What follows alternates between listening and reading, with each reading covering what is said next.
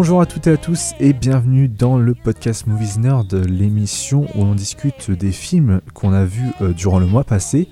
Euh, vous avez écouté de, de l'épisode numéro 34, enregistré le 16 octobre 2017. Je suis Axel et je suis un peu enroué. Euh, je serai votre hôte durant ce, pour ce podcast.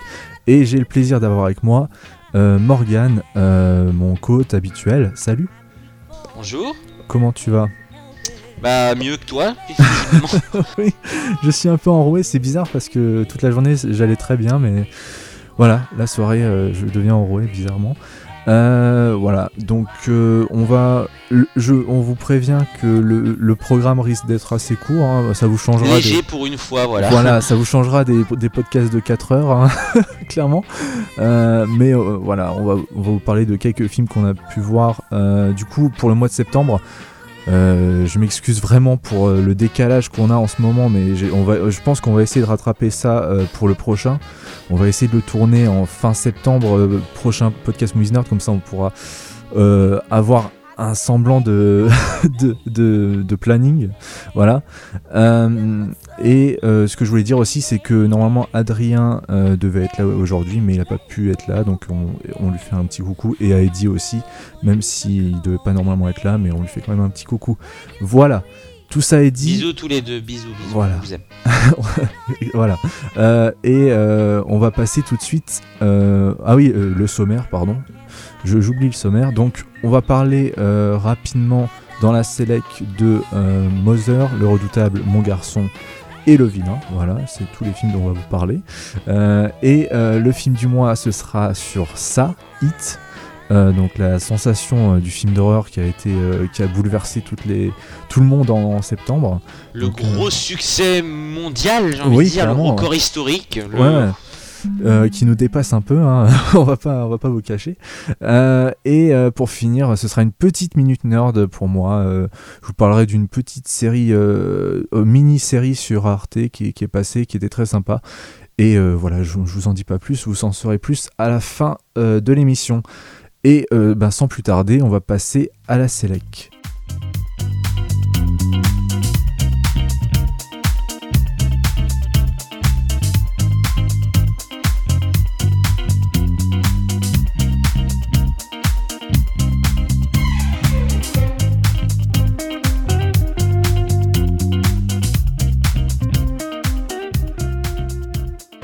Donc, euh, nous sommes à la Select, donc la première rubrique de ce, podcast, et je vais laisser la parole à Morgane qui va euh, vous enchaîner sur trois films, euh, dont deux que je voulais vraiment voir, mais que mon cinéma n'a passé que deux semaines et que je ne pouvais pas voir, malheureusement. Donc, je vais te laisser la parole d'abord sur Mother.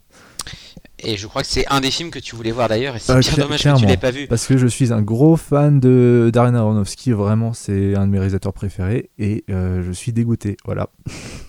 Surtout parce que c'est à mon sens son meilleur film, mais c'est surtout que s'il y a bien un film cette année avec Blade Runner Qui est sorti récemment qui dévise vraiment, c'est celui-là.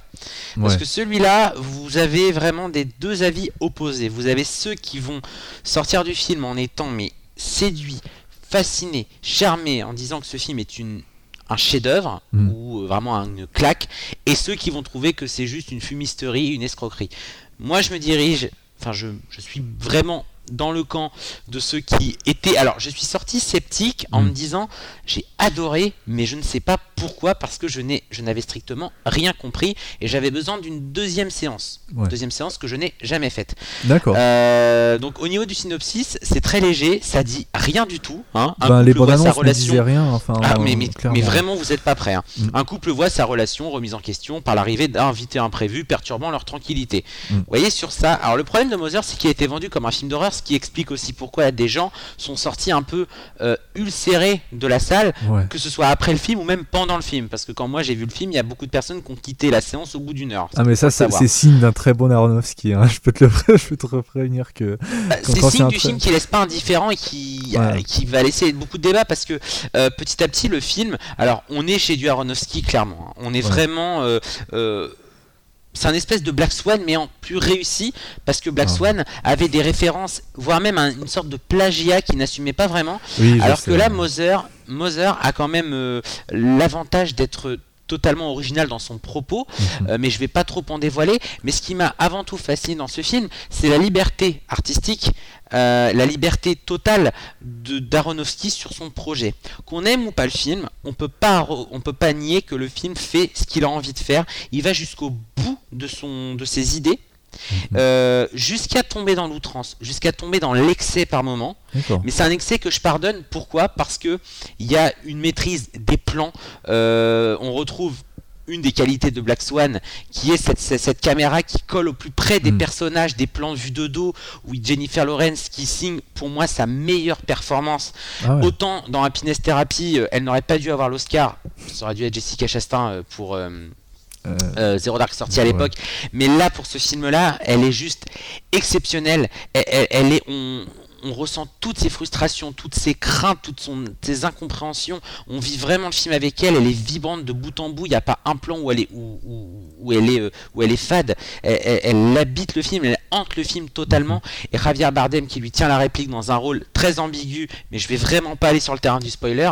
Euh, lui, il est fascinant. Enfin, et même euh, Michel Pfeiffer, ça faisait un moment qu'on l'avait vu parce qu'elle, elle avait quand même l'habitude de, de cachetonner et de Ouais, peut-être cantonner au second rôle. Elle est un peu effacée, c'est vrai, mais les rares fois où elle est là, honnêtement, euh, on retrouve la Michel Pfeiffer telle qu'on l'aime, quoi. Et, D'accord. et- et le film euh, propose un scénario qui va vers des chemins totalement inattendus, voire risqués. Et c'est ça que j'aime aussi au cinéma. C'est un, un film qui prend des risques, de, de, de, de, de métaphoriser euh, quelque chose. Enfin, je- honnêtement, je vais vraiment en parler à demi-mot Ouais, d'aller jusqu'au bout de son sujet qui t'a qui t'a dérangé, qui t'a troublé, qui t'a qui t'a hum, qui t'a énervé même et Ouais. euh, parce que c'est vrai que je suis sorti de là en me disant je n'ai rien compris et finalement mais, mais en ça me c'est posant, vraiment, en enfin, mettant plein de choses au hein. clair. Enfin, il a toujours fait ça. hein.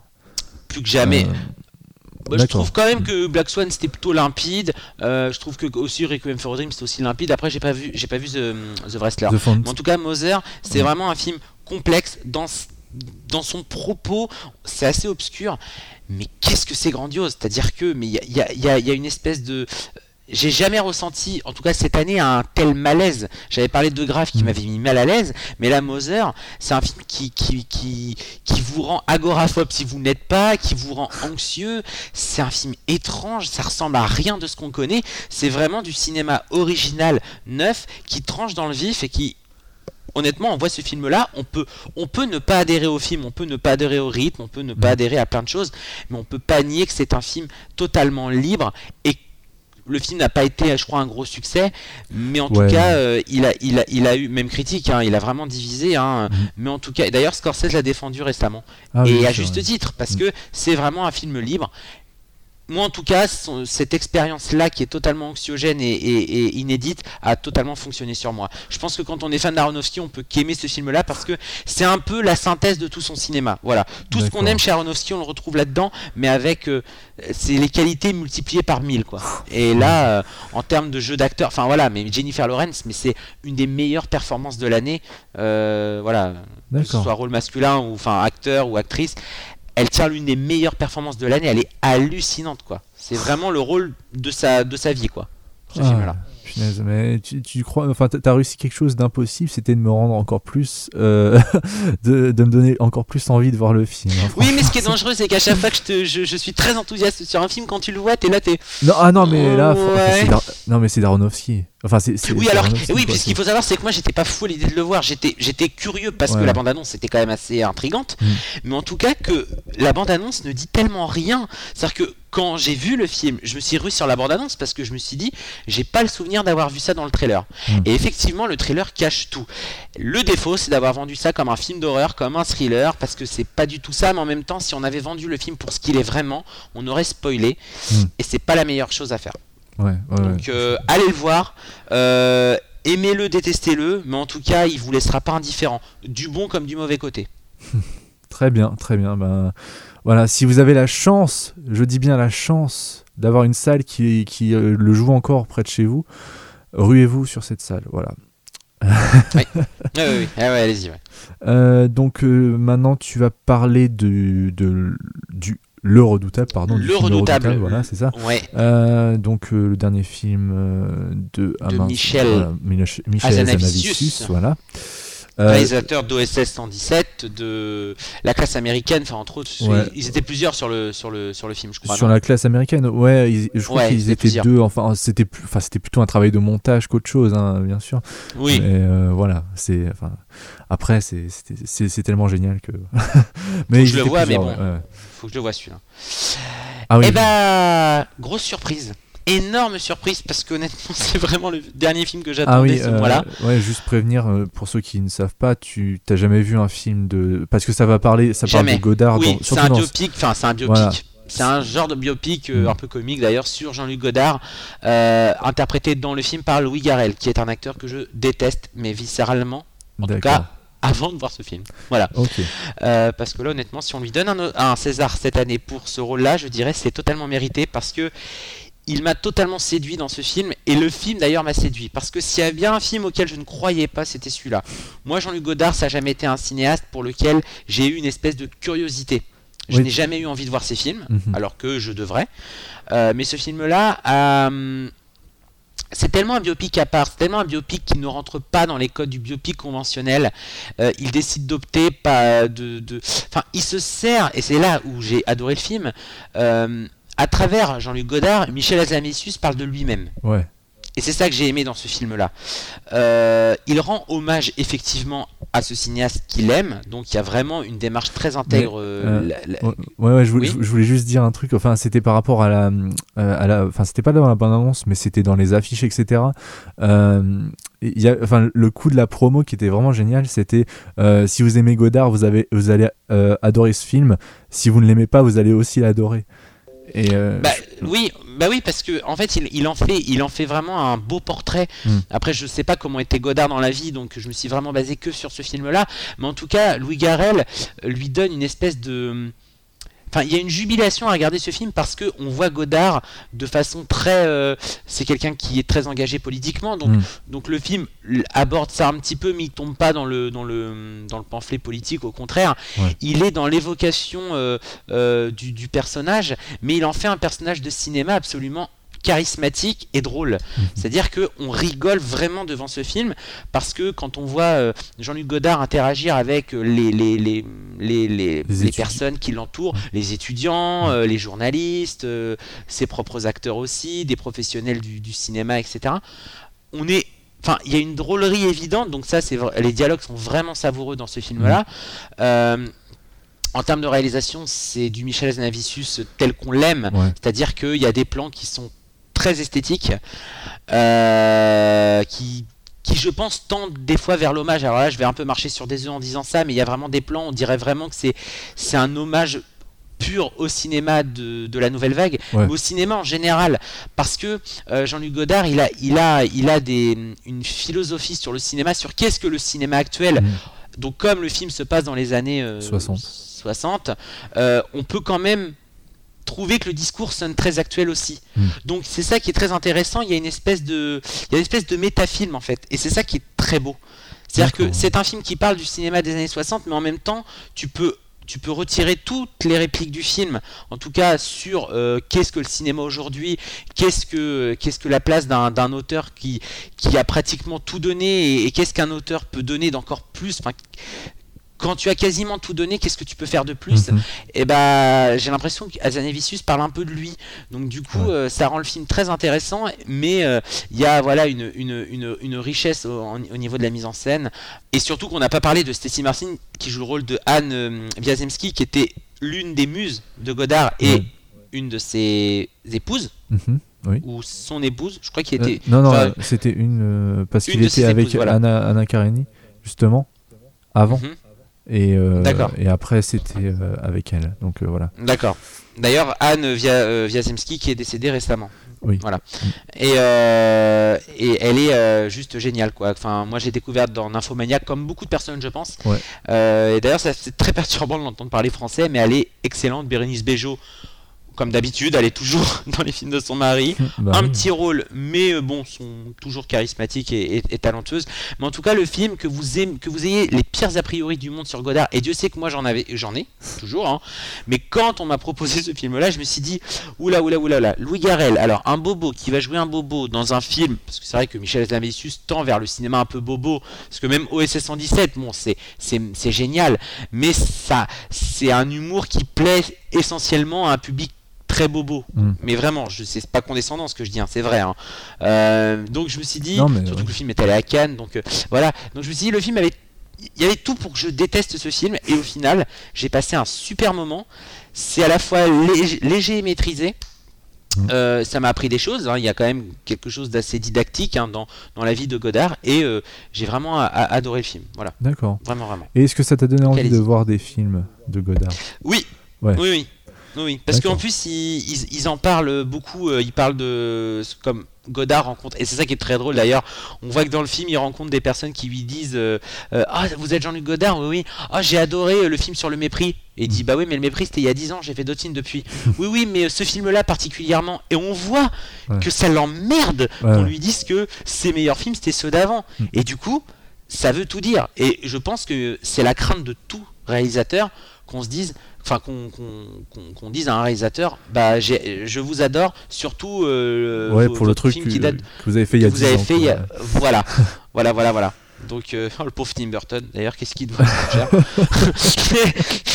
Donc euh, voilà, et c'est un film, c'est un film qui dit, qui dit beaucoup de choses sur le cinéma, beaucoup de choses sur sur sur Hazanavicius lui-même, sur Mm. Godard. C'est un film très très riche et vraiment très drôle que je vous conseille.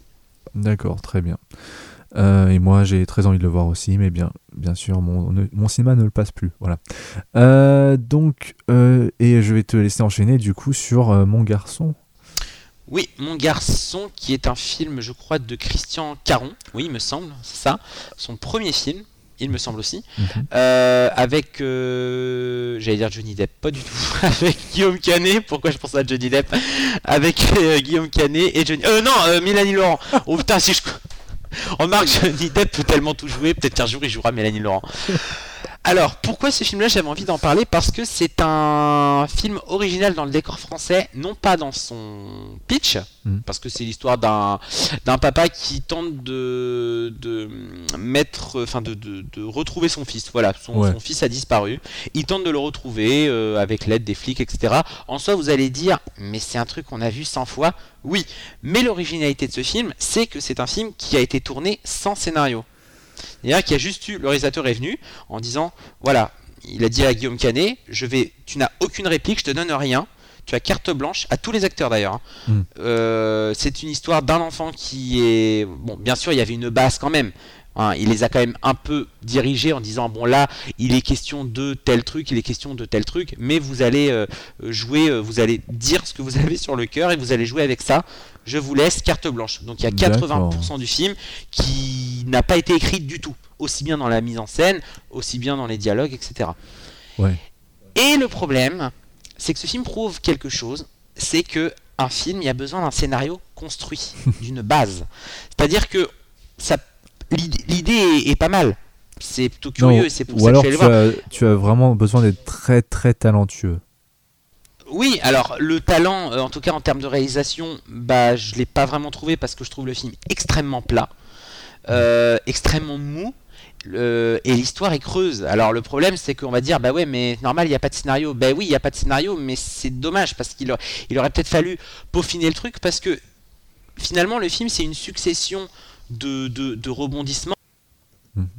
C'est une succession de rebondissements euh, euh, plus ou moins euh, surprenants. Enfin c'est même pas que ça surprend, c'est que c'est amené brut de pomme. Mm. C'est jamais justifié du coup, vu que il n'y a, y a- y a pas du tout de base scénaristique. Et ça amène vers un dénouement qui n'a aucun sens. D'accord. Mais qui, a, qui n'a vraiment aucun sens. On se dit, mais ok, d'accord, il se passe ça à la fin, mais pourquoi? Et comme le film n'a pas, n'a pas vocation à répondre à ce pourquoi, du coup, ça donne un film très bancal, qui se tient pas du tout, et qui tient juste pour la, par la performance de Guillaume Canet, qui lui, pour le coup, en tant que, qu'acteur qui improvise, il est exceptionnel. C'est-à-dire que c'est vraiment lui qui se démarque dans le film. Euh, on voit que c'est un putain d'acteur. Euh, qui n'a... D'ailleurs, il me semble qu'il a jamais abordé des, rôles comme ça, des rôles de vigilante. Euh, et je pense qu'on pourrait davantage exploiter son potentiel dramatique. Parce que, voilà, aussi bien dans la comédie que dans les rôles dramatiques, il est excellent. Donc, c'est ce qui sort du film. Mais à côté de ça, c'est dommage parce qu'il y avait une ambition réelle, mais qui ne se tient pas. Mais de toute façon, je pense que que ce soit un film français ou un film américain, un film a besoin d'un scénario, il a besoin quand même d'être géré, d'être construit, d'être encadré. Euh, on peut laisser place à l'impro. Hein, je vais citer, bon, ça va faire euh, grincer les dents de beaucoup, mais euh, elle aime faire improviser euh, Mon Roi, mhm. Police, tout ça. Elle aime l'improvisation, mais elle, elle écrit un minimum, et ça, ça fait la différence. Là, honnêtement, quand tu n'écris, quand tu écris que 5% de ton truc, ça, ça tient pas du tout, quoi. À force, ça rend le truc bancal, quoi, et c'est dommage, parce que Guillaume Canet est excellent, et il faudrait d'ailleurs qu'il aille vers encore plus de rôles comme ça de rôle dramatique parce qu'il il est même déchirant parfois hein. mais il n'y a pas d'épaisseur il n'y a pas d'enjeu il n'y a pas de scénario enfin il n'y a pas de oui il n'y a pas de scénario il n'y a, pas de c'est pas angoissant il n'y a pas de suspense tout tombe à, à plat c'est très court ça dure 1h20 donc c'est heureusement mais ça raconte rien quoi. C'est dommage. Une histoire comme ça ça aurait dû me coller au fauteuil mais là euh, non. Le, film n'a pas euh, n'a pas la maîtrise de son ambition. C'est dommage. D'accord. Ok, euh, bon ben, euh, ben, c'est dommage. Enfin, franchement, ça aurait pu être, euh, ça aurait pu être intéressant en fait. l'idée déjà de, enfin bon après l'idée de base, ça a été, ça a déjà été fait, mais ça aurait pu être très intéressant, surtout sur un sujet comme ça, parce que. Ah oui, oui, oui, puis bon. T'imagines un truc improvisé, c'est plus un truc d'humour, quoi. là, enfin, je pense que c'est peut-être plus facile, tu vois, tu mets des, des, des humoristes qui savent improviser dans un film, c'est plus facile que de faire un, film dramatique improvisé. Je pense que c'est beaucoup, plus, compliqué. Euh, euh, surtout un truc où surtout quand tu veux tendre vers l'émotion, quand tu veux vraiment, parce qu'il y a vraiment des scènes d'émotion dans le film. Il essaye des scènes de hurlement, et c'est là où Canet est excellent. C'est il y a des scènes où, il est au commissariat, il, est en larmes, il dit je veux retrouver mon enfant, retrouver mon fils. Il est, il est génial, mais quand il est question vraiment de, d'aller vers l'émotion pure, vers la tristesse, mm. mais comme c'est pas écrit, c'est un peu surfait quoi. Tu crois pas vraiment. Et c'est vrai qu'il y a un problème de crédibilité qui est évident.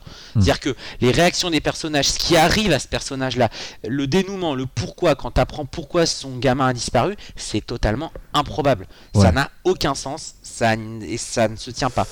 La faute au, au scénario qui est inexistant volontairement. Ok, d'accord. Bon, bah voilà. Vous avez euh, l'avis de Morgan sur Mon Garçon un film que j'avais pas envie de voir, donc euh, voilà.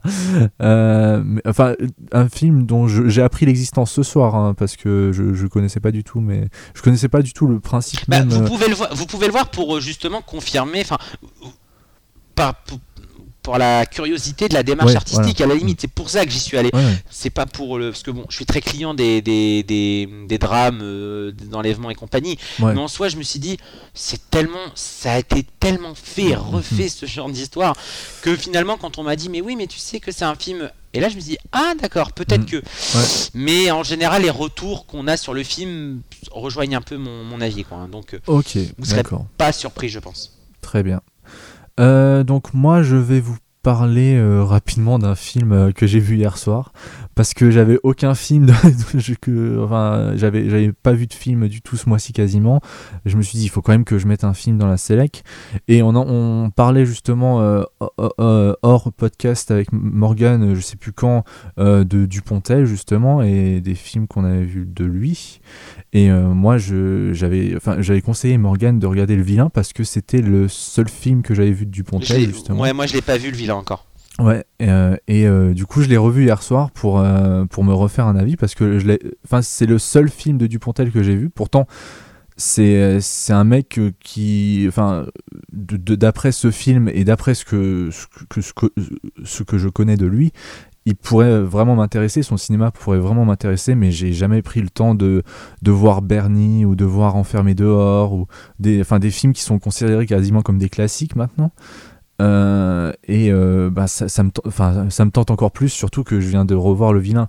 Le Vilain, je l'ai vu euh, bah, quand c'était sorti en 2009, 2010 à peu près, pas, pas, au cinéma directement chez moi. Mais voilà, c'est un film qui m'avait, qui, même s'il m'avait pas vraiment marqué, il m'avait quand même laissé une certaine trace et j'y pensais quand même parfois et je me disais il y avait quand même quelque chose derrière ce film il y avait pas enfin c'était pas une énième comédie euh, française un peu, euh, un peu bateau. Il y a vraiment quelque chose derrière ce film et euh, le fait de l'avoir revu hier soir m'a confirmé vraiment cette impression que, que j'ai eue. Donc voilà, c'est je vais rappeler rapidement l'histoire du film parce que il est enfin voilà c'est c'est un film d'Albert Dupontel donc c'est un petit peu spécial c'est pas c'est pas à quoi on peut s'attendre normalement dans une comédie française euh, mais justement, c'est ce qui fait du bien. Euh, donc, un gangster euh, qui s'appelle le vilain, hein, y a pas, on n'a pas vraiment son nom, et pour chasser après un mauvais coup, il a alors l'idée d'aller se cacher chez, sa mère, qui est une vieille, une vieille retraitée sans, grand intérêt, qui, et, mais il est, il est blessé au bras par une balle et il s'évanouit dans sa chambre. C'est alors que ben, sa mère découvre que sa nature de voyou qu'il traîne depuis l'école, où il euh, falsifiait euh, ses, bulletins de notes, etc. Où euh, enfin, les profs, ils, lui disaient il sera que bon en prison, des choses comme ça. Et lui, au-dessus, il avait, il avait collé des petits papiers comme quoi c'était le meilleur élève de la classe. Et elle avait toujours cru ça, et maintenant elle, a découvert ça. que son fils a toujours été un, un vilain, voilà, c'est comme ça qu'elle l'appelle. c'est alors euh, qu'elle euh, promet devant Dieu de corriger ses erreurs et euh, que commence un duel un peu loufoque entre les deux protagonistes, le vilain voulant tuer sa mère et elle voulant le forcer à la rédemption. Voilà, donc c'est un peu spécial, hein, j'ai pas, pas menti sur le, sur le synopsis. Pontel, c'est toujours, oui, mais... toujours particulier, mais c'est ça qui est génial. C'est hein. ça qui est génial, justement. donc, euh, la réalisation, euh, vraiment, qui est du, elle est d'une précision et d'une inventivité dingue. On ressent vraiment que chaque plan a été pensé et storyboardé avant d'être filmé. Euh, le film est un vrai régal pour les yeux, que ce soit autant sur les angles de caméra utilisés que sur la photographie, qui est vraiment splendide. Ben, rien n'est laissé au hasard. Et moi, je trouve que Albert Dupontel, c'est un peu un artisan dans ce qu'il fait, mais artisan dans le bon sens du terme. C'est pas un film qui, qui, euh, qui, enfin, où on voit les ficelles. C'est un film qui a été euh, euh, très bien, très bien ficelé justement et très bien mis en scène. où chaque plan justement a été bien pensé pour dire quelque chose et pas justement pour placer la caméra et, et laisser tourner quoi. Euh, on, trouve aussi cette qualité d'artisan dans ces, dialogues qui sont vraiment formidables, extrêmement bien écrits et très drôles. Euh, je vais raconter rapidement, une scène qui m'a fait mourir de rire dans le film. C'est euh, la mère du vilain qui, lui apporte un thé avec du lait et elle, lui verse le lait dans sa tasse et euh, lui, euh, il dit que, enfin, il lui dit ouais, ton thé, il est, enfin, il est dégueulasse, quoi, mais je le, je le bois quand même parce que je veux être gentil. Euh, et en fait, après avoir tout bu, elle lui dit ah mais au fait, c'était pas du lait, c'était du desktop. Et si si tu veux, si tu veux survivre, si tu veux, si tu veux survivre à ça, il y a un remède et je te dirai où il est si tu promets d'être gentil et si tu promets de faire quelque chose de bien. Et alors il lui, enfin voilà, il lui fait tout un cinéma comme ça et elle lui dit où, est-ce que où est-ce que se trouve le remède et euh, donc il va il va le chercher, il le boit rapidement et après elle le retrouve euh, dans la salle de bain où il y avait le remède et elle lui dit en fait c'était pas du tout du desktop, c'était deux laxatifs euh, que que j'ai versé, enfin c'était un, laxatif que j'ai versé et là tu viens d'en reboire un autre. Euh, et dans enfin, il y a des dialogues vraiment euh, superbes justement sur ce coup-là. Elle dit en plus d'être méchante et con, ou euh, et, et, ça fonctionne super bien quoi. C'est vraiment super drôle. ou encore, elle, lui sort à un moment quand, quand, elle lui dit je vais, enfin, ça doit pas être si difficile de tuer parce qu'en fait, cette mère, elle semble avoir une chance assez incroyable. elle évite la mort en fait à chaque fois, il se passe plein de trucs autour d'elle. Elle, a des accidents de voiture, etc. Et euh, elle s'en sort toujours euh, à merveille. Et en fait, elle découvre que c'est parce que euh, Dieu l'a punie en fait en sorte d'avoir mis au monde son fils. Et c'est pour ça en fait qu'elle veut qu'il redevienne, enfin qu'il fasse une bonne action au moins pour qu'elle puisse mourir en fait. Et elle lui sort, il, il, suffit pas de me tuer pour que je, pour que je sois morte. Et enfin voilà, il y y a plein de petits pépites de dialogue comme ça qui sont qui paraissent, qui paraissent insignifiantes mais qui dans le film marchent vraiment. Euh, et tout ça c'est porté euh, par des comédiens euh, de brio, Catherine Fro en, grand-mère qui on elle, a géniale, elle, est géniale, on y croit vraiment. Et la manière avec laquelle elle délivre ses lignes, elle est juste parfaite. Moi, j'ai toujours eu beaucoup d'affect pour cette, pour cette actrice. Et là, elle est vraiment parfaite dans ce film. Albert Dupontel, il est extraordinaire dans, le rôle du salaud qu'on aime autant qu'on déteste. C'est extraordinaire. Euh, il y a quelques effets visuels qui peuvent faire un peu mal aux yeux maintenant, puisque c'est comme un film qui, va bientôt, enfin, qui arrive sur ses 8 ans, quoi. Euh, mais euh, y en a pas, ils sont pas trop présents durant le film, donc ça, ça va encore. le scénario ne s'essouffle à aucun moment. Il n'y a pas un moment où on se dit qu'il y a une scène qui aurait pu être raccourcie. Euh, ce, qui, je, euh, que, ce qui, je trouve, euh, bah, c'est un, un, très bon signe en fait, en ce qui concerne un scénario, surtout un scénario de comédie française, puisque moi personnellement, quand, enfin, il y a peu de comédies françaises où, même celles qui me plaisent, où je me dis à, certains moments, oui, bon, cette cette partie, ils auraient pu un peu la raccourcir, ils auraient pu un peu faire moins, un peu moins insister sur une blague, etc. Là, ça, enfin, il y a un genre de, euh, enfin, ça, ça, flotte naturellement, quoi. C'est vraiment, euh, euh, le film se, se passe très bien durant les, en plus, il dure pas très longtemps, 1h26, donc c'est juste, si, si vous avez 1h26 devant vous et que vous souhaitez voir une comédie ben, française qui sort de la norme, mais qui a pas peur de partir dans l'absurde et surtout qui arrive justement à naviguer avec aisance dans l'absurde sans jamais paraître vraiment ridicule. Bah, je vous conseille vraiment ce film parce que moi je, m'éclate, euh, enfin je me suis éclaté devant hier et c'est vraiment un super bon film que je vous conseille. Et moi je vais m'empresser de voir euh, les, les, les, films précédents d'Albert Dupontel. Euh, avant justement que son prochain sorte, j'oublie son nom maintenant, mais le, le, prochain va bientôt sortir justement. Euh, prochain film qu'il réalise, euh, c'est Au revoir là-haut, pardon, voilà. ouais, Au revoir là-haut. Qui, sortira, qui paraît-il, est juste génial. Ouais, qui sortira le 25 octobre. Et, et voilà, ça, ça a l'air juste génial. Et en fait, il est un peu dans, dans la même veine que. moi, je, je, le classe un peu dans la même veine que qu'un Quentin Dupieux, quoi. C'est vraiment quelqu'un qui a un univers à part et euh, qui euh, ben, un, univers qui, fait plaisir à, retrouver. Et euh, c'est pas pour tout le monde clairement mais si vous aimez ce genre d'univers loufoque barré enfin complètement absurde eh ben vous y retrouverez dans, dans ce film. Voilà. Donc je crois que j'ai à peu près tout dit. tu voulais dire quelque chose, Morgan ou... Non, non, non, mais c'est un film que j'ai vraiment envie de voir. En plus, Dupontel, c'est vrai qu'il a. Voilà, j'aime vraiment ce mec-là en tant qu'humoriste, en tant qu'acteur, en tant que réalisateur.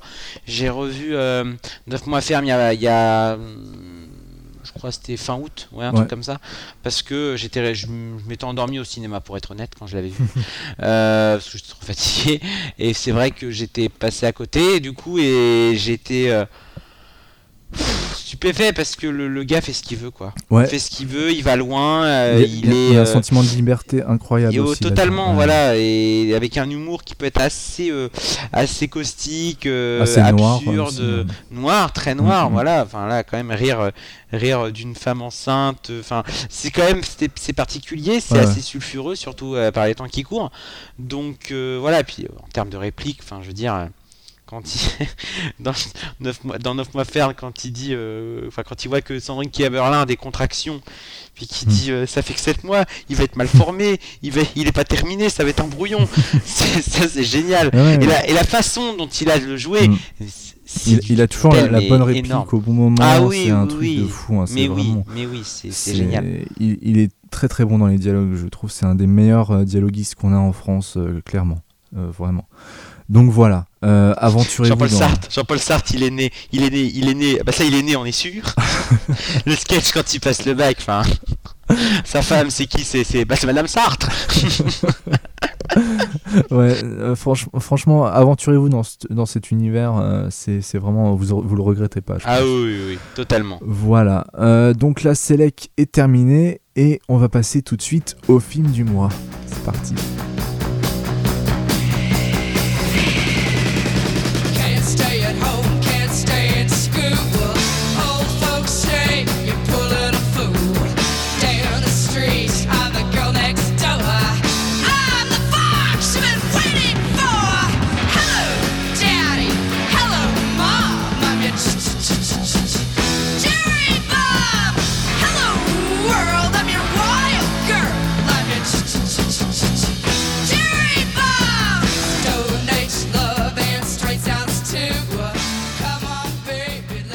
Donc nous sommes à la rubrique du film du mois. Euh, on a décidé de vous parler de ça, euh, de Hit. De quoi? Voilà, de Hit, IT ou ça. C'est c'est quoi donc? C'est quoi ça? Euh, Ça? Quel film? Ça, cela Non, pas ça, cela. donc. oui, c'est le film qui a fait fureur sur, enfin, qui, qui, a vraiment remporté les euh, le public euh, qui, a vraiment euh, les faveurs les, les, faveurs du public voilà merci les gens sont fous de ce film. C'est ça voilà. Et nous pas trop. Enfin alors je alors je enfin ouais. est-ce que les gens sont vraiment fous de ce film? Je ah, je, je pense que enfin j'ai quand même vu pas mal d'avis assez fou. Hein. Euh, d'ailleurs, si vous voulez aller lire une critique et que vous n'êtes pas d'accord avec nous, eh ben il y a une critique de, Quentin, de Quentin pardon, euh, sur euh, le site Movies Nerd qui vient d'être sorti là au moment où on, enregistre, où il parle très bien du film et il en dit du bien. Donc voilà, si vous n'êtes pas d'accord avec nous, vieux euh, vieux Gripsou. Euh, vieux con euh, Justement, Gripsou. et eh ben, allez lire la, critique de Quentin, puisqu'elle est très bien aussi. Voilà. bref, on va, on va, vous parler de ce film quand même, de ce qu'on en a pensé. donc, il est sorti en France le 20 septembre 2017.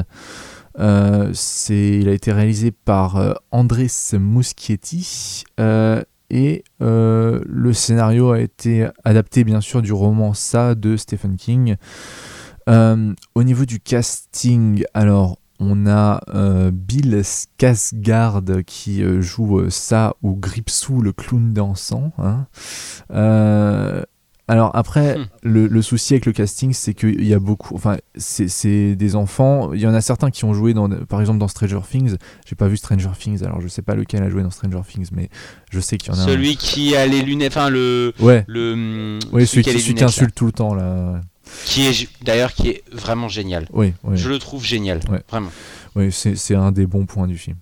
Euh, donc, euh, Jaden euh, Lieber euh, qui joue euh, William euh, Denborough, Finn Wolfhard qui joue Richard ou Richie, Sophia Lillis qui joue Beverly, Jack Dylan Grazer qui joue Edward ou Eddie, Wyatt Olef qui joue Stan, Jeremy Ray Taylor qui joue Ben, Chosen Jacobs qui joue Mike ou Michael, et Nicholas Hamilton qui joue Henry Bowers, voilà, pour les, pour les rôles principaux, hein, je, parce que je vais pas vous faire toute la ville, hein, euh, clairement. Mais euh, voilà. Donc, euh, Morgane, qu'as-tu pensé de ce film? Alors, j'avais une crainte avant de le voir. déjà, je trouvais que, que la, comment dire que, que, le succès de ce film me dépassait euh, totalement. Mhm.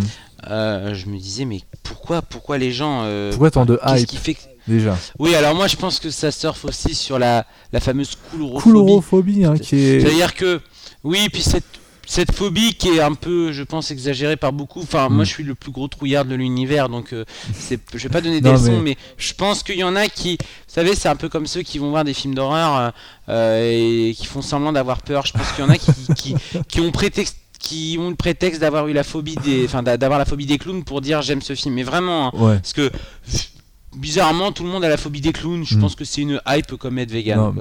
J'ai envie de dire.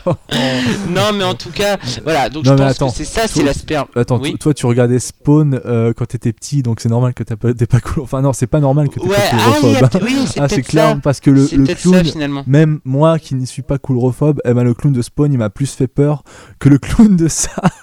Oui, bah totalement. hein, non, mais vraiment. hein.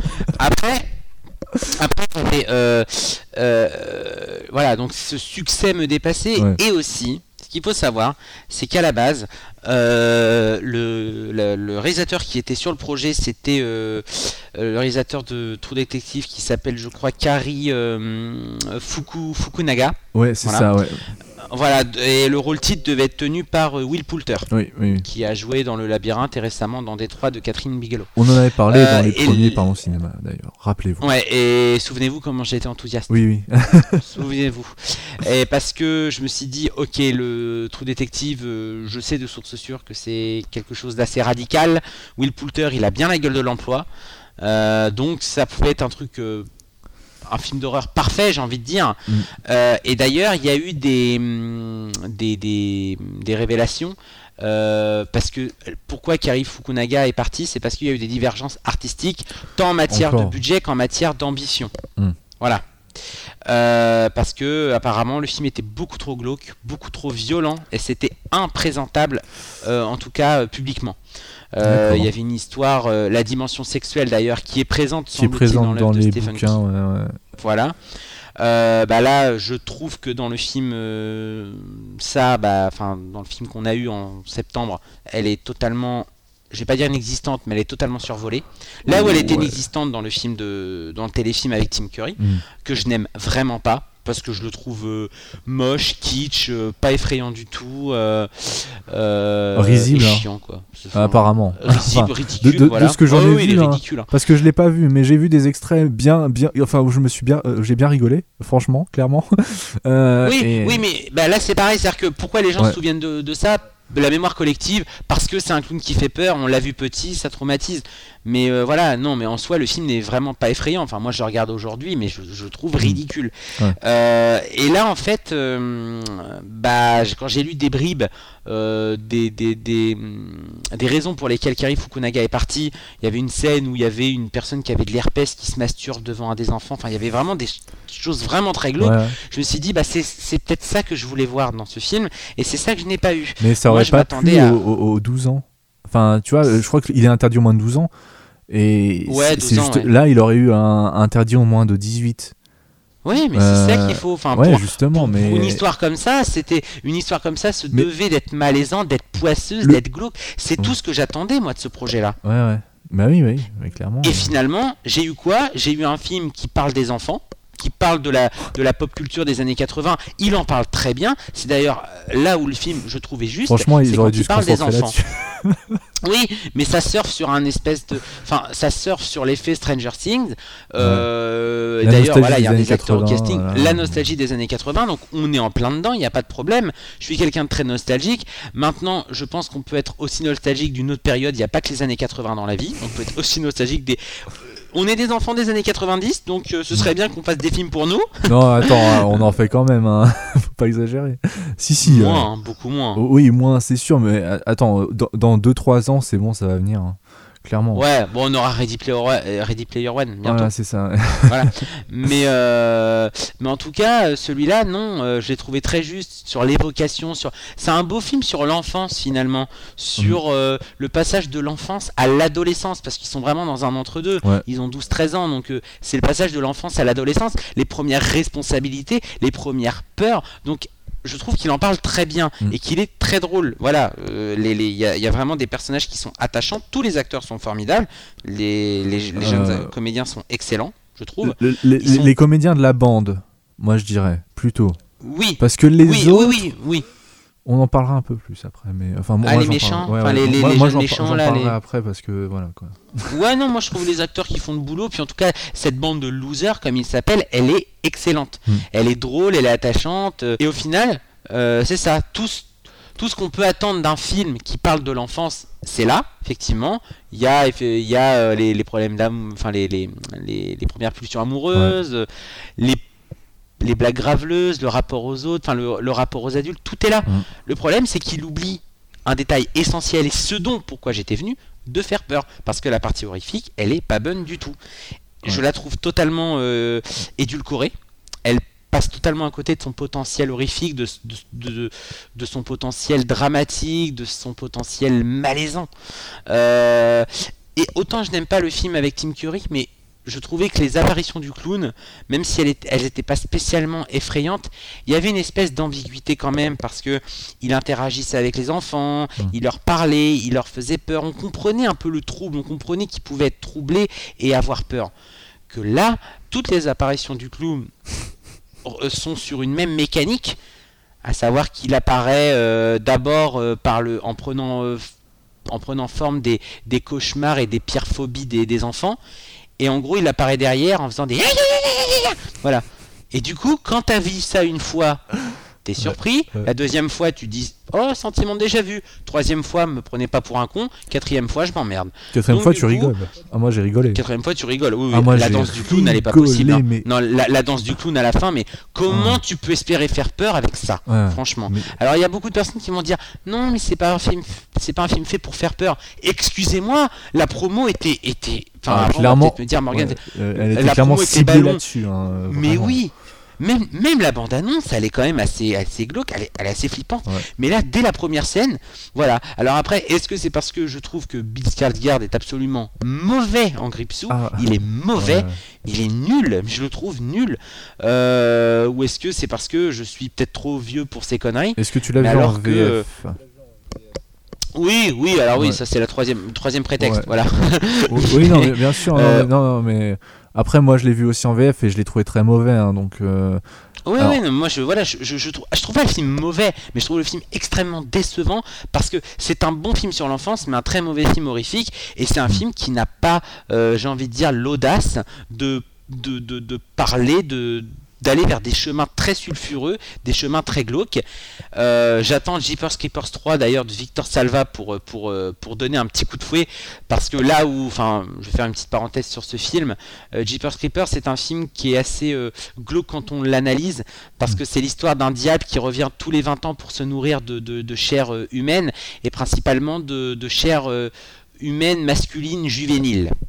Euh, et le réalisateur avait dit Diable qui revient, euh, ça m'a fait penser à, The, Strangers, c'est ça euh, Le film coréen là Oui, ouais, ouais, bah c'est aussi glauque, enfin même un peu plus, parce que le réalisateur Victor Salva qui a, réalisé le qui a réalisé le premier, le deuxième et le troisième qui est sorti en séance unique en Amérique et qui devrait arriver en DTV chez nous dans, quelques mois, il a été euh, mis en examen pour, euh, et accusé et a reconnu d'ailleurs pour pédophilie. Ah, oh. Il a abusé sexuellement de son d'un de ses acteurs qu'il avait fait jouer dans un film qui parlait aussi d'un clown tueur. Et euh, Jeepers Creepers, c'est un peu sa façon à lui d'extérioriser ses, ses, vieux démons.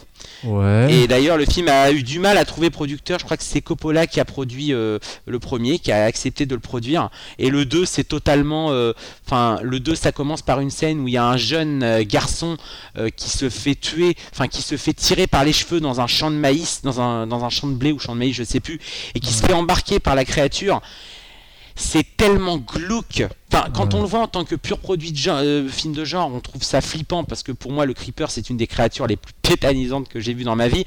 Mais quand on se met en mémoire le passé totalement dégueulasse de ce réalisateur, on se dit, oh, mon Dieu, et que c'est lui qui parle de lui, quoi. Donc on peut le faire. On peut aller vers du glauque, on peut aller vers du malaisant, sans forcément le montrer. Là, le film n'ose rien, quoi. C'est mm. totalement inoffensif. C'est dommage. Et je ne comprends pas le succès. Donc je pense que c'est l'effet clown. Mais Adrien avait dit dans le prochain Parlons de cinéma, c'est l'effet de mode, c'est l'effet, c'est l'effet de marketing. Hmm. Mais vous verrez que dans 2-3 ans, quand, enfin dans 2 ans, quand le film sortira, la partie 2 va sortir. Tout le monde s'en fout. On va totalement, on va s'en foutre totalement. Hmm. Ouais, mais clairement, hein. enfin, je pense euh, que ça, ça va pas fonctionner. Enfin, le, je pense qu'ils attendent trop du deuxième, euh, les producteurs. Hein. Ils ont été très contents euh, que le premier fonctionne.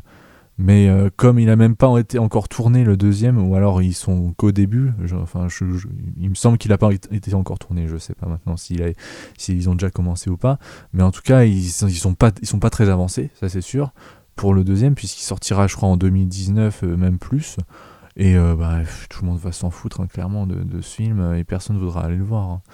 Euh, enfin bon, après on peut être enfin on peut complètement se tromper et ça se trouve ça va faire encore mieux que le, le premier. Hein. On peut toujours avoir des surprises. Oui, après selon le casting, le casting pourquoi pas? Il y a des noms qui circulent. Ah il me semble que Jessica Chastain serait un peu euh, parce qu'elle elle avait tourné. Ah oui, on n'avait pas dit aussi que c'est le réalisateur de l'excellent Mama qui était sorti en 2013, ah qui est un excellent film, mm. vraiment. Et il y avait Jessica Chastain dans ce film-là. Donc peut-être qu'elle sera au casting. Euh, de, cette suite. Mais en tout cas, c'est une suite que je n'attends absolument pas. Ouais, ouais, ouais. Euh, donc, euh, alors pour moi, euh, donc je vais d'abord parler rapidement des livres, ça, donc de Stephen King, que j'avais lu étant assez jeune et que j'avais quand même envie de relire avant d'aller voir le film. Euh, parce que euh, enfin, tout, le monde en, tout, le monde en parlait déjà à l'avance, tout le monde disait que ça allait être le meilleur film, et surtout avec les premiers retours. Du coup, je me suis relancé dans la lecture, et même si j'avais trouvé ça plutôt sympa euh, quand j'étais jeune, euh, là, euh, clairement, euh, pour moi, les, les, bouquins, alors que tout le monde dit ouais, c'est les meilleurs bouquins de Stephen King, pour moi, c'est clairement, c'est plus, enfin, enfin, ça fait partie de ses plus mauvais, clairement. Alors ça, c'est un. Et pourquoi? Qu'est-ce que t'aimes pas dans, les romans? En fait, le, souci avec Stephen King, en général, et vous, enfin, c'est quelqu'un qui a adoré lire ce mec en étant adolescent et qui maintenant en grandissant voit un peu tous ces cliché et euh, qui, euh, qui en a marre en fait. Parce que le souci avec Stephen King c'est qu'il il, écrit de très bonnes histoires mais il écrit quasiment toujours la même histoire. Et euh, il écrit aussi enfin il utilise énormément les mêmes clichés. Que ce soit l'alcoolisme les parents abusifs enfin voilà. Il y a toujours un truc qui va pas enfin enfin il y, a toujours des clichés qui sont réutilisés, réutilisés, réutilisés, et au bout d'un moment, bah, on n'en peut plus, quoi. On veut lire autre chose. Il a fait, il a fait d'autres, d'autres romans qui utilisent plus trop de ces clichés, justement, euh, dernièrement, et qui sont plutôt bons pour certains. Euh, je pense surtout à, je vais, je vais oublier le nom bien sûr, mais c'est celui qui va parler de, de l'assassinat de Kennedy qui a été adapté en série justement euh, par un. Ah oui, 23, 11, un truc comme ça. C'est ça, 63 ou quelque chose comme ça et qui était plutôt pas mal, hein, franchement, parce que ça changeait justement. C'était plus euh, euh, une histoire de fantôme dans le Maine ou de garçons, ou, enfin, ou de, de, qui a des pouvoirs surnaturels et qui peut lire dans les pensées ou qui peut déplacer des objets à, distance, quoi. Quand, je dis ça, on a l'impression que, enfin, je, peux parler au moins de, de 30 bouquins de King euh, sans, sans, vraiment, enfin, sans vraiment définir le, le, nom parce qu'on on a toujours ce genre de cliché. Voilà.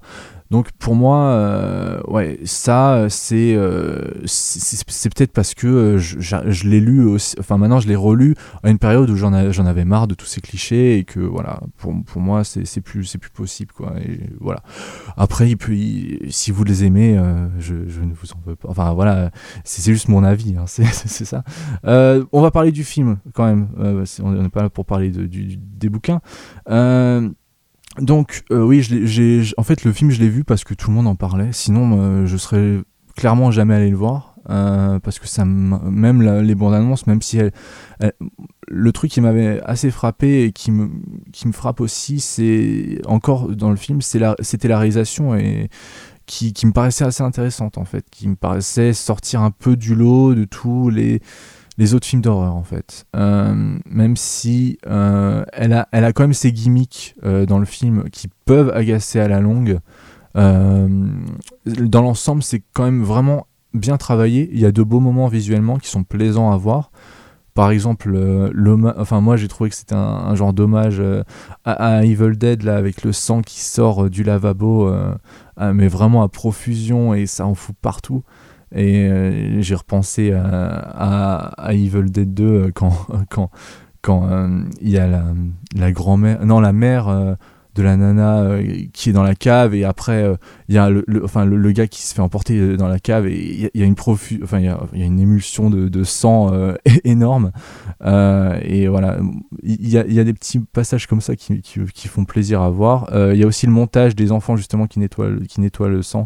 Voilà il y a des moments visuels qui restent en mémoire. Et ça c'est pas donné à tous les films d'horreur actuels clairement. Donc voilà. après, c'est pas non plus le film qui va révolutionner le film d'horreur. je suis désolé hein, si certains le pensent.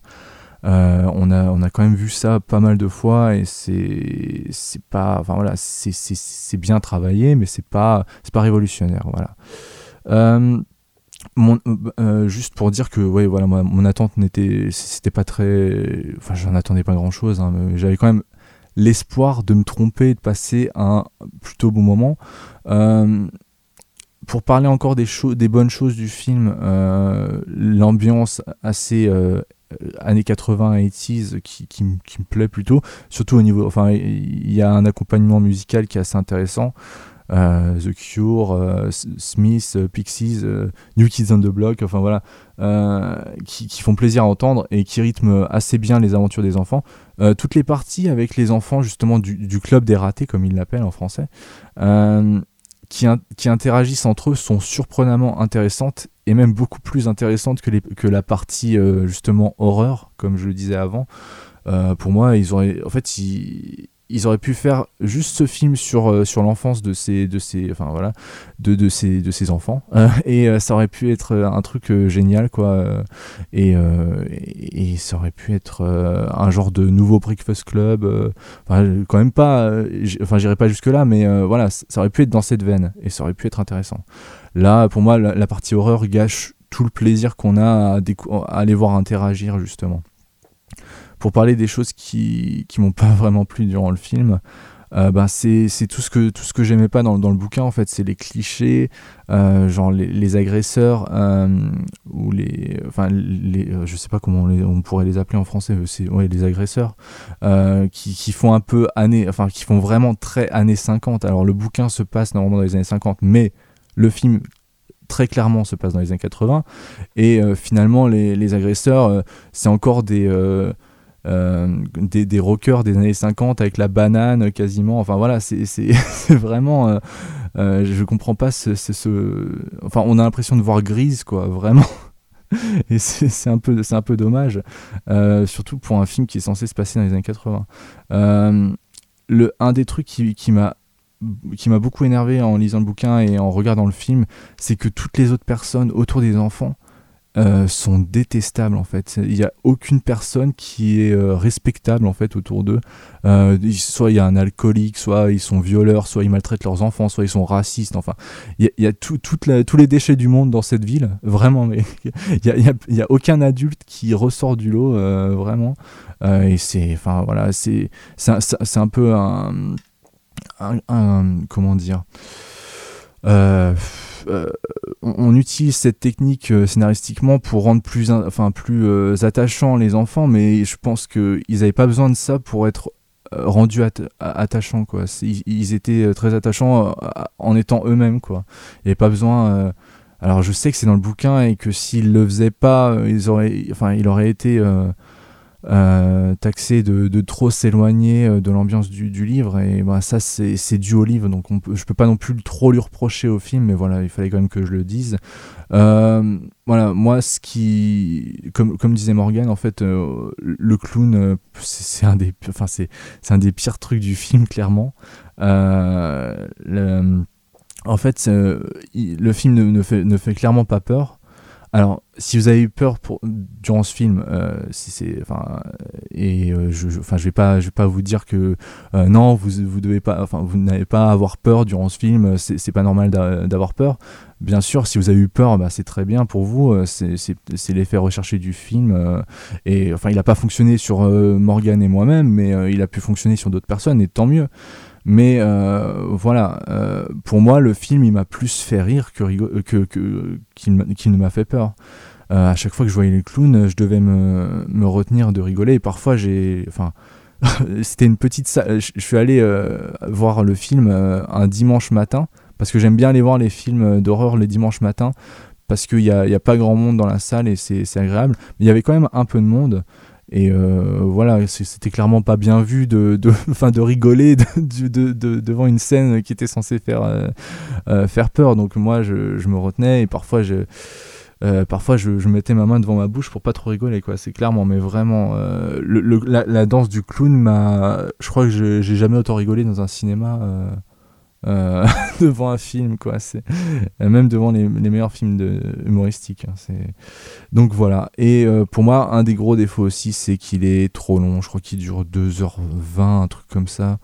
Non 135 minutes. Ouais, non, c'est quand même c'est quand même beaucoup trop long et parfois enfin il y a des longueurs qui sont insupportables voilà, pour moi, le, seul bon truc à retenir de ce film, c'est euh, la bande des enfants qui est appréciable à suivre et on aurait préféré avoir plus de moments avec eux que euh, ce qu'on a enfin avec eux sans les éléments d'horreur voilà. Euh, voilà je crois que j'ai à peu près tout dit sur ce que je voulais dire. Morgan est-ce que tu voulais rajouter quelque chose?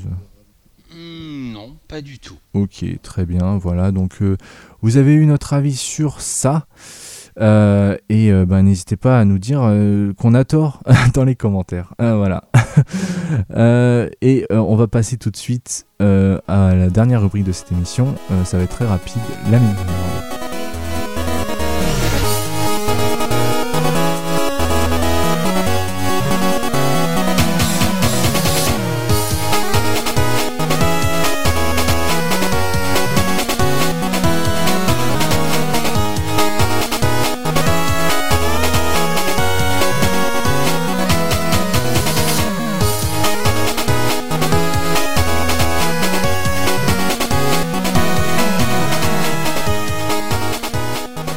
Est donc à la dernière rubrique de ce podcast, c'est euh, la Minute Nerd, et moi j'ai décidé de vous parler d'une euh, mini-série qui est, sortie ce, le 14 septembre 2017 euh, sur Arte, de trois épisodes, et que j'ai trouvé vraiment génial, qui est une série de Alexis Le Sec et Simon Jablonka, des personnes que je ne connaissais pas, mais j'ai vraiment apprécié cette série. Ça s'appelle Kim Et euh, c'est avec euh, Jonathan Lambert, euh, Frédéric Shaw, Audrey Giacomi, Giacomini et Anthony Faux pour les acteurs principaux. alors, le, le synopsis est, assez. enfin, c'est une série qui est une mini-série comique avec des épisodes de 55 minutes, donc trois épisodes de 55 minutes. Euh, donc Mathieu Stanis, qui est interprété par Jonathan Lambert, euh, est un réalisateur qui est aigri et frustré euh, de films d'action à succès sans âme. il est kidnappé par les agents d'une dictature asiatique qui n'est pas nommée mais qui est clairement inspirée par la Corée du Nord. le leader de ce pays est un grand amateur de 7e art et qui est excédé par la unité des productions cinématographiques locales et qui va exiger à Mathieu qu'il mette en scène une nouvelle adaptation de King Kong dont il a personnellement écrit le scénario et qui vise à chanter les louanges de sa patrie. Voilà. Donc euh, moi personnellement j'adore Jonathan Lambert, c'est un acteur que j'apprécie énormément et euh, en fait ce, cette mini-série elle est vraiment géniale, euh, c'est super drôle, euh, d'ailleurs, c'est inspiré de vrais événements hein, que euh, le père de Kim Jong-un, euh, dont je, ne me souviens plus le nom, avait capturé des réalisateurs sud-coréens justement pour réaliser des films pour la Corée du Nord. et c'est basé sur une histoire vraie. Je me souviens plus du nom du, dû aux des réalisateurs qui ont été euh, capturés. Mais euh, voilà, c'est basé sur une histoire vraie et ils en font un, truc vraiment. Enfin, ils se foutent clairement de la gueule de. bon, après, vous allez me dire que c'est pas très nouveau hein, et que tout le monde l'a déjà fait. Mais là, c'est vraiment. Enfin, c'est un angle assez intéressant parce que ils, ils choisissent de parler euh, et en plus, c'est plus profond que ça, pourrait euh, que ça me pourrait paraître en fait. Il, décide vraiment de parler euh, du, cinéma, de, du rapport au cinéma. Et qu'est-ce qu'un producteur Est-ce qu'un producteur a le contrôle sur un film plus qu'un réalisateur? Enfin voilà, il y a vraiment des, des, questionnements. Et je, je vais pas donner toute l'intrigue, mais Justement, euh, Mathieu, Stanis, donc Jonathan Lambert, euh, va se retrouver dans cette situation. Au début, bien sûr, il est réfractaire, mais il va se rendre compte au final, et je vais pas, enfin, vais pas dire tout ce qui va se passer, mais ça arrive assez rapidement, que euh, il a plus de liberté en Corée du Nord que en France en faisant ces films d'action euh, voilà, c'est genre euh, le transporteur, euh, des choses comme ça. et, c'est juste génial. Il y, a un vrai propos derrière. C'est assez touchant aussi parce que bon, il y a, y a, une histoire d'amour assez, assez intéressante et assez bien écrite, je trouve, qui se base sur un amour commun du cinéma justement. Et voilà. Donc c'est très intéressant, euh, c'est très drôle. Euh, Jonathan Lambert euh, est toujours aussi drôle. Euh, il va avoir du mal à, dialoguer, bien sûr, puisqu'il ne parle pas la langue euh, avec, son, avec son caméraman, avec, son, euh, avec celui qui, qui s'occupe de l'éclairage des scènes, etc. Et c'est très drôle, vraiment. Et moi, je vous conseille. Et en plus, on, est à la fin, on a, on a clair, quand on a commencé le premier épisode, on se dit ouais c'est sympa franchement j'ai envie de continuer mais après, après le deuxième épisode je vous, je vous, assure que vous ne vous voulez pas arrêtez là et que vous voulez absolument voir le troisième parce que c'est vous êtes embarqué dans l'histoire, c'est vraiment bien écrit. Euh, il y a un, vrai propos derrière et c'est vraiment très intéressant. Donc moi je vous le conseille énormément. il était encore en replay récemment sur Arte. Maintenant je sais pas s'il l'est encore, mais bah, si vous pouvez le trouver de manière illégale, euh, parce que je crois qu'il n'y a pas d'autre manière de, le récupérer.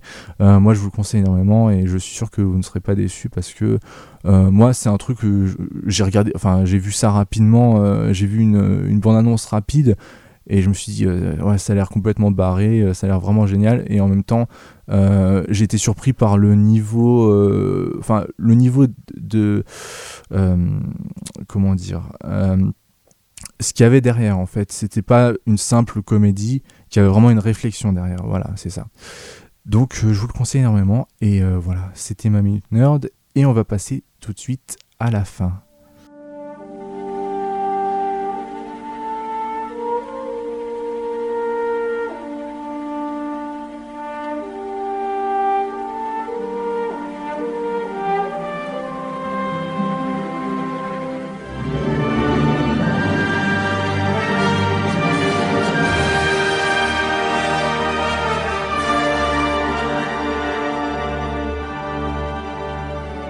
On est donc à la fin de cette émission. Euh, merci beaucoup d'avoir écouté. Euh, c'était bien. C'est juste 1h10. C'est, c'est, ouais, faudrait, ouais, faudrait qu'on y pense à faire des formats plus courts quand même. Ouais, c'est, sympa. Surtout quand on est fatigué un peu. Euh, voilà, donc euh, non, c'était. bon, après, en même temps, euh, c'était vraiment sympa de le faire, c'était ce, podcast, hein, parce qu'on a parlé quand même de films assez intéressants. Même si on n'était pas trop emballé sur le film du mois, on a quand même parlé d'autres films très intéressants. donc voilà, merci à toi, Morgan, d'avoir participé. C'est toujours. Mais de rien. Plaisir de, parler avec toi. Oh. Oh, bah, et je dirais pas ça euh, si ce n'était pas vrai.